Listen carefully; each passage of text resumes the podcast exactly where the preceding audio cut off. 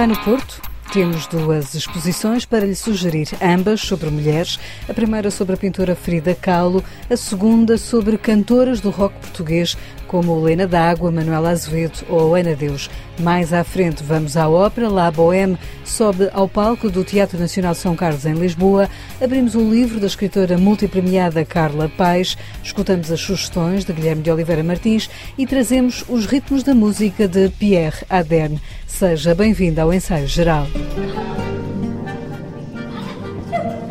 Cor, luz e a história de vida de uma mulher artista que se tornou um ícone.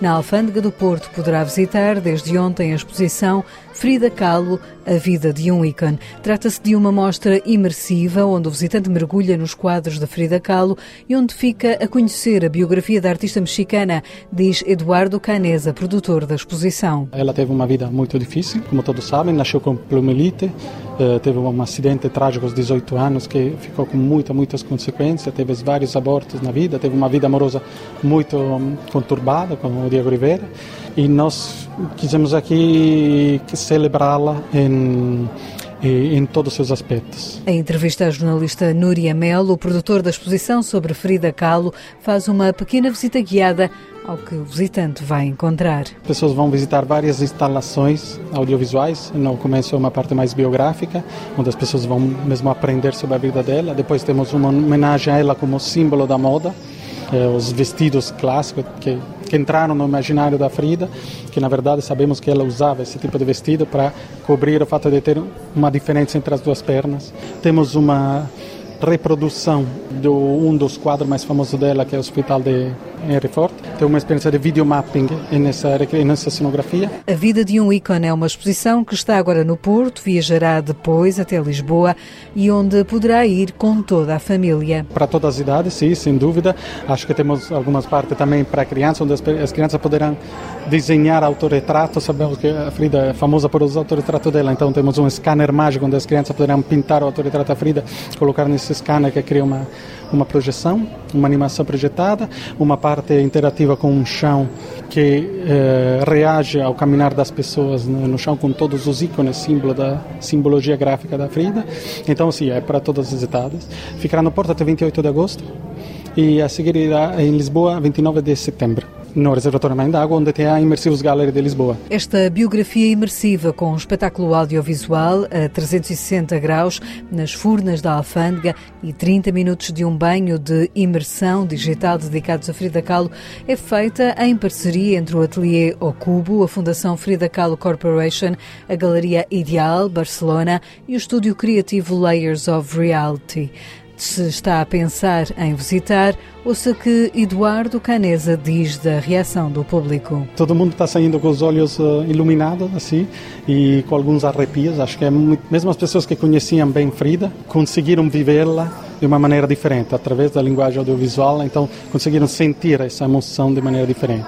E as pessoas que não conheciam Frida, conheciam apenas, digamos assim, acho que conseguiram sair com uma noção de veramente quem ela era, o que viveu essa mulher, que grande artista, que grande ícone foi. Frida Kahlo, a vida de um ícone pode ser vista na Alfândega do Porto de quarta a domingo, das duas e meia às sete e meia da tarde. A exposição depois vem em setembro para Lisboa.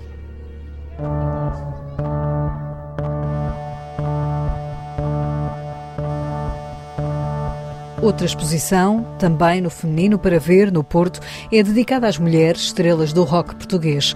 Mulheres que fazem barulho reúne as histórias dos percursos de artistas como Manuela Azevedo dos Clã, Lena D'Água ou Ana Deus dos Três Tristes Tigres. A exposição, que pode ser vista até setembro no espaço Casa Comum da Universidade do Porto, tem entrada gratuita. A jornalista Núria Melo leva-nos agora para uma visita radiofónica. O que têm em comum Lena D'Água, Sandra Batista, Xana, Manuela Azevedo e Ana Deus. São todas mulheres do rock e agora com uma exposição que conta os seus percursos na música. Mulheres que fazem barulho. 15 artistas que marcaram várias gerações e que a Universidade do Porto quis homenagear com uma exposição na Casa Comum.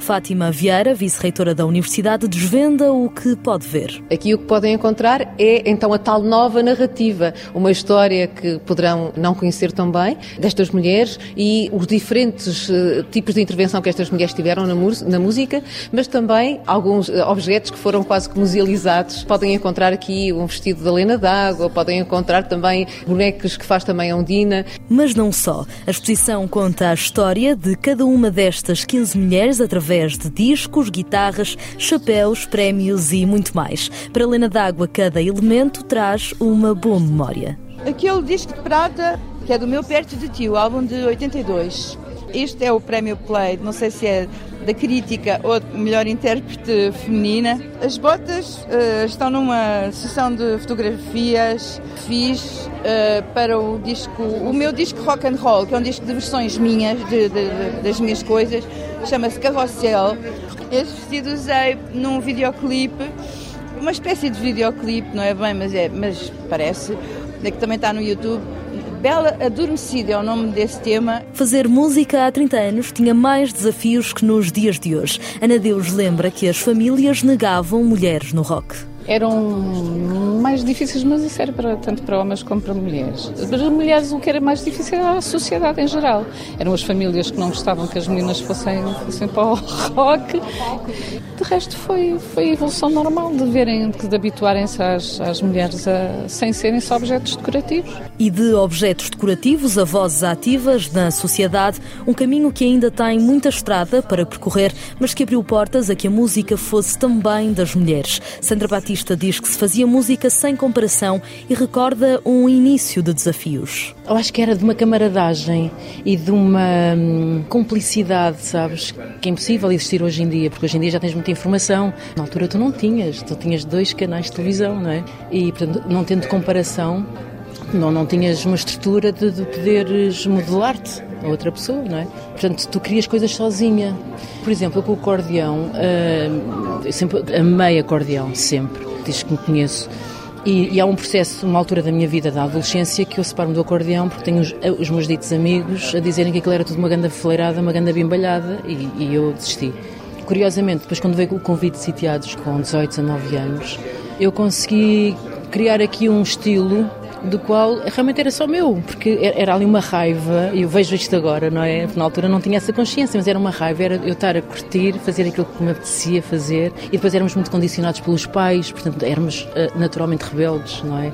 Organizada pela Casa Comum e pelo Instituto de Sociologia da Universidade do Porto, esta exposição nasce com o propósito de homenagear mulheres relevantes do rock português desde o pós-25 de Abril até à atualidade. Xana lembra que naquela época era uma tentativa de reconstrução. O importante é que, na, na, época, estávamos todos a tentar reconstruir uh, uma comunidade, a tentar sair de um, de, um, de um período de longas trevas, não é? Porque o 25 de Abril tinha acontecido apenas há 8, 9 anos atrás. Mulheres que fazem barulho pode ser visitada até setembro na reitoria da Universidade do Porto e conta com workshops, sessões de poesia, concertos e conversas com artistas. Mulheres que fazem barulho reúne discos, cassetes, roupas, adereços das mulheres do rock português.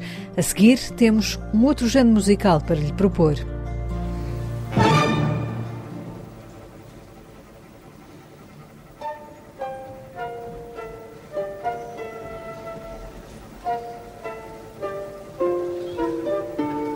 A ópera encenada está de regresso ao palco do Teatro Nacional de São Carlos, em Lisboa, depois de uma pausa de quase dois anos devido à pandemia, em que a ópera foi apresentada apenas em versão concerto. Será agora, com La Bohème de Giacomo Puccini, que a ópera, no seu pleno, volta a ser apresentada. Com a direção musical de Domenico Longo e a encenação de Emílio Saggi, esta é uma produção com um elenco maioritariamente português. Uma das sopranos é Susana Gaspar, que nos conta a história boêmia desta ópera? Fala da história de hum, quatro amigos que estudaram juntos, é um pouco como uma república de estudantes. Uh, Rodolfo é o poeta, escreve para um jornal, Marcello é pintor, Chonar é músico e Colline é filósofo. A vida deles é, é boêmia, eh, daí o nome da La Bohème.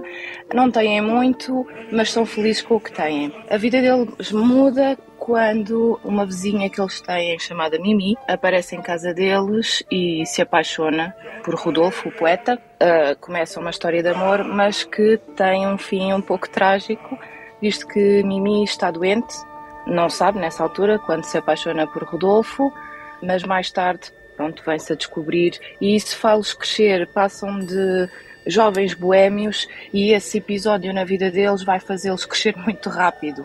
E mais não revelamos sobre esta ópera que contará com a participação do coro dos pequenos cantores da Academia de Amadores de Música.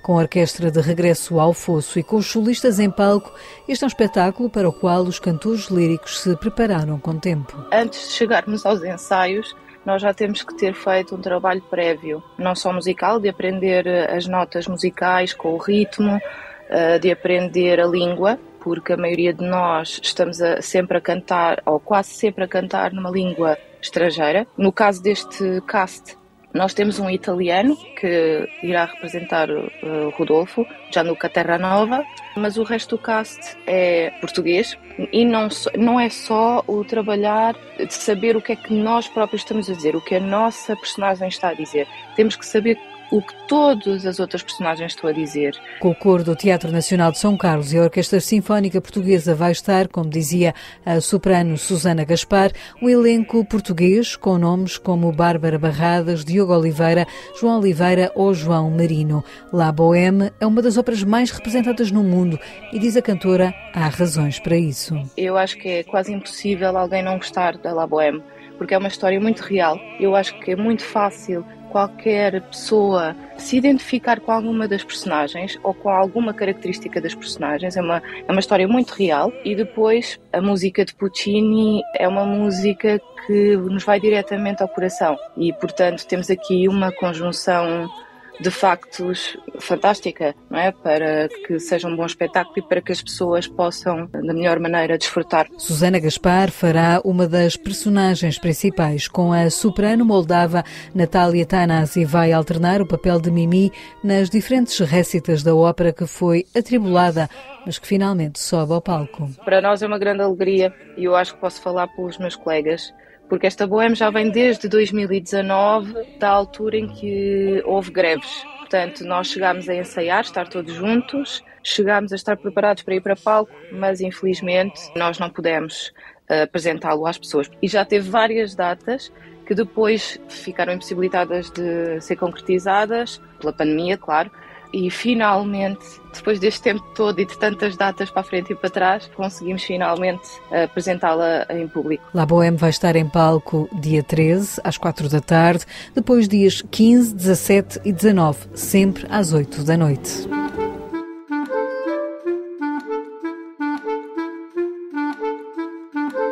Mergulhamos num ambiente rural de Portugal profundo. É lá que se passa a história do mais recente livro da escritora Carla Paes. Um cão deitado à fossa venceu o prémio literário Cidade de Almada. A autora abriu as páginas deste livro, num ensaio geral, para nos desvendar como se inspirou para a história que quis contar. Fala-nos de um homem que é rejeitado pelo pai toda a sua vida, que um pai que é muito duro, muito severo, uma espécie de ditadora antiga que ao longo da sua vida, malgrado tenha sofrido tudo isso da parte do pai, se foi esquecendo ao longo da sua vida de amar os mais próximos. E, portanto, dá-se conta de, de tudo isso já tarde, já tarde, já no fim da sua vida, quando faz uma reflexão, quando começa a refletir sobre tudo o que foi perdendo, não só na infância por causa do pai, mas depois de tudo o que foi perdendo ao longo da vida, porque não soube eh, cortar esse, esse, esse, esse trauma, essa, essa tragédia que o pai lhe fez viver. Como diz o poema do Herbert Welder, uh, esqueceu-se de alimentar família, inocência, delicadeza. Para quem não sabe, a Carla vive uh, em França, não vive cá, mas quem lê este livro é quase insuspeito uh, que seja alguém que vive fora de Portugal, porque este livro tem uma, uma atriz, podemos dizer, muito, muito portuguesa. Completamente portuguesa, é, é rural e inspirei-me uma vez mais no local onde cresci, na aldeia onde vivi, que é, que é sempre um seio de, de personagens que nascem eh, consistentes, incontroversas e que podemos criar coisas magníficas.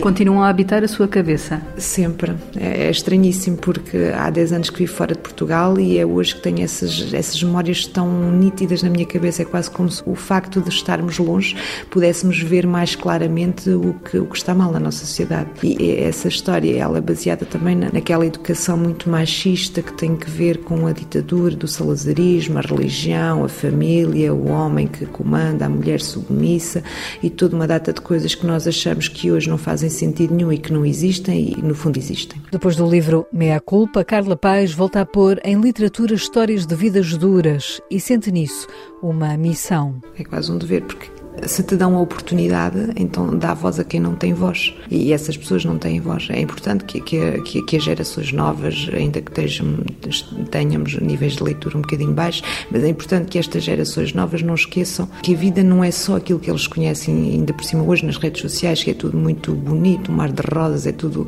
uma utopia que não existe. Na vida real, nada daquilo é assim. E é importante não esquecer estes lugares abandonados de Portugal ou de outros países. Eu falo de Portugal é o sítio onde eu vivi e que até hoje me apeteceu escrever. Este é o segundo livro de Carla Paz. Na biografia desta escritora, nascida em Leiria, encontramos que abandonou a escola aos 17 anos para ser mãe, terminando mais tarde o 12º ano à noite. Em 2012 partiu para a França, onde fez limpezas, embalou salmão e tomou conta de crianças. O seu primeiro romance, Meia Culpa, foi indigitado para o Prémio Revelação Agostina Bessa Luís. No currículo Carla Paz tem também, em 2015, 2015, o Prémio Literário Horácio Bento Gouveia e em 2017 o Prémio de Poesia Francisco Rodrigues Lobo. Os prémios é uma coisa muito subjetiva, não é? Porque tem que ver também com o gosto pessoal dos jurados mas é evidente que me reconforta saber que, que escrevo alguma coisa que vai interessar alguém e que, que, vai validar no fundo aquilo que eu, que eu escrevi, não é? Porque eu não sou do meio académico, não, não sou uh, o que supostamente considera um escritor intelectual, sou autodidata, isso sim, mas escrevo, escrevo à minha maneira, como sei escrever e como aprendi a fazê-lo e como me sinto bem e confortável. É reconfortante saber que pessoas do, do meio literário, do meio intelectual, validam exatamente aquilo que eu escrevo, da forma como eu escrevo e da forma como eu conto a história. Não sendo uma escritora profissional, Carla Paes conta que o seu processo de escrita acontece à noite ou ao fim de semana, quando a tormenta da história e das personagens o exigem. Mas a história tem um embrião poético. Curiosamente, os romances têm saído de livros de poemas. De outras pessoas, de poemas pessoas. que lê? Que leio, precisamente. Acontece-me estar a ler um livro de poemas e há um poema que me fica na cabeça e depois aquilo vai nascer alguma coisa. E quando a história começa a nascer na minha cabeça, organismo diferente, de uma forma diferente, quer dizer que trabalho e depois à noite, quando toda a gente já vai para a cama, consagro ali duas, três horas a escrever e, portanto, deito-me sempre muito tarde, ou os fins de semana, ou tudo isso, mas enquanto a história não sair, ela vai-me atormentar e, portanto, tenho mesmo que a pôr no, no papel. De resto, é uma vida perfeitamente normal, tirando quando tenho essas vozes na cabeça a atormentarem-me, pronto, aí tenho que me, tenho que me dedicar verdadeiramente a, a escrever. Usou essa expressão duas vezes, atormentar. As personagens uh, têm esse lado de tormenta dentro, dentro de si, as histórias também? São, são, é, é, acontece sempre, sempre da, da, mesma forma, sempre da mesma forma. O primeiro livro foi exatamente assim e este segundo livro é exatamente assim e o terceiro livro que estou a escrever é exatamente assim. Há, um, há uma voz que nasce na minha cabeça, há um personagem, eu consigo lhe ver, por exemplo, os olhos, as mãos, uma parte de, de, das botas, por exemplo, uma, ou, ou acaso, e eu sei que aquilo vai acontecer ali alguma coisa, enquanto aquilo não falar, aquilo vai-me atormentar ali, passo noites e noites e a cabeça não para, e tenho que ter sempre um bloco de notas e uma caneta ao pé da mesinha de cabeceira, porque eu sei que posso, posso acordar à meia da noite com, com frases ou com alguma coisa que me vai fazer, por exemplo, escrever um capítulo. É, é um, é um tormento um bocadinho estranho, se calhar isto com os anos vai passar, não é? Um Cão Deitado à Fossa é o último livro. Carla Paz está já a escrever uma nova história será o primeiro livro que não terá um cenário português. Dez anos em França permitem ter já uma quase uma legitimidade para analisar o país onde vive também e, e vê-lo de uma forma mais distante quando, quando, quando, assistimos a tudo aquilo em, em direto, mas talvez a idade e a maturidade também me permitam analisar diferente as coisas que acontecem no mundo. E este terceiro romance que estou a escrever, precisamente, ele não se vai passar em Portugal, vou abandonar um bocadinho a ruralidade portuguesa para passar, não é uma ruralidade francesa, mas é uma, uma atualidade muito muito dolorosa que vivemos, não só pelos refugiados, mas por todas estas manifestações, por, por esta convulsão uh, social que estamos a assistir em França e que vai contaminar o resto do mundo. Enquanto Carla Paz escreve o novo livro, poderá conhecer a sua obra em Meia Culpa ou em Um Cão Deitado à Fossa, editados pela Porta Editora. No ensaio geral, escutamos agora os destaques com a assinatura de Guilherme de Oliveira Martins, o nosso colaborador semanal do Centro Nacional de Cultura. Frida Kahlo, a vida de um ícone, patente na alfândega do Porto a partir desta semana, constitui uma experiência singular. Percebemos porque a artista cultivou intensamente o seu mito.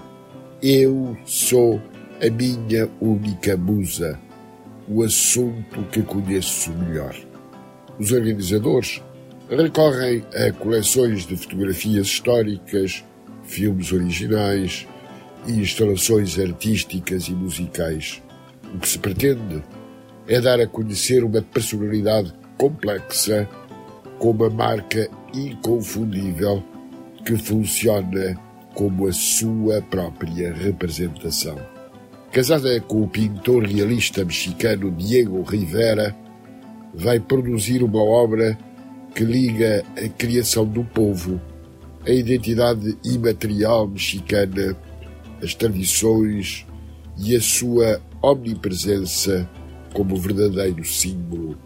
Os autores falam de imersão total.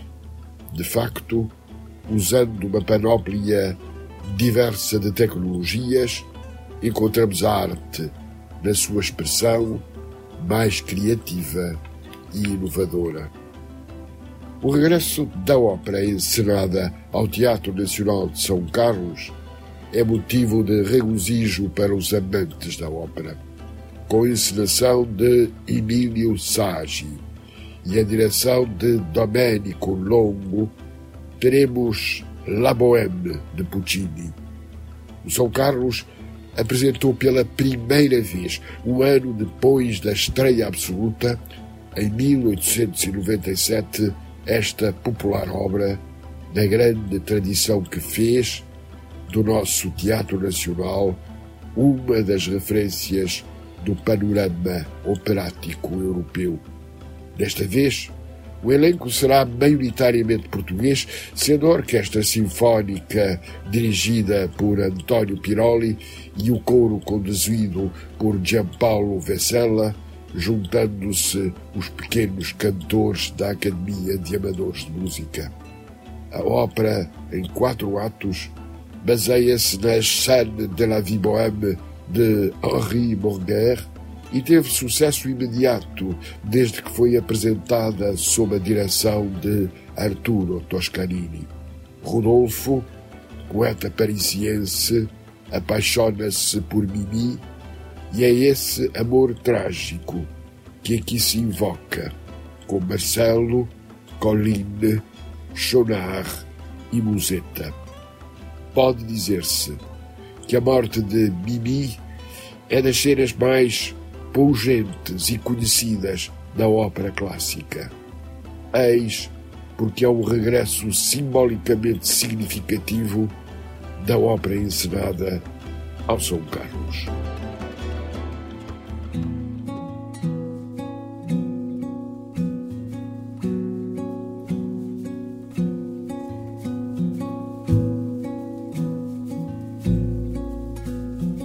O projeto musical Rua das Pretas do cantautor Pierre Aderne está de volta com novo disco.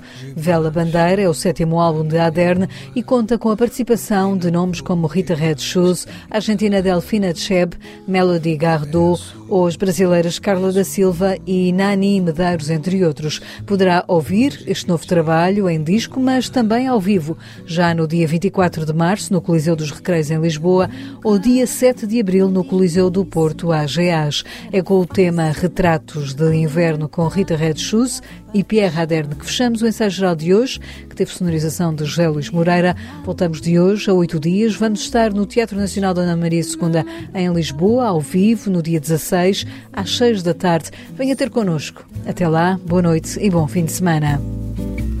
Eu vesti-me com este fato pra viver um amor eterno, um retrato em branco e preto de inverno.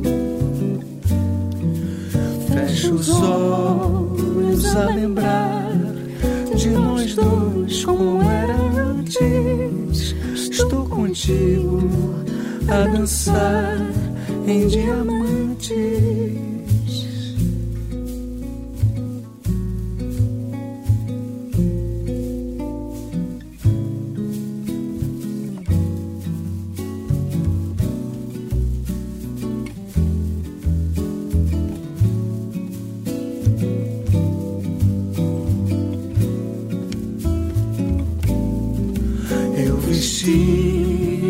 Este fato pra viver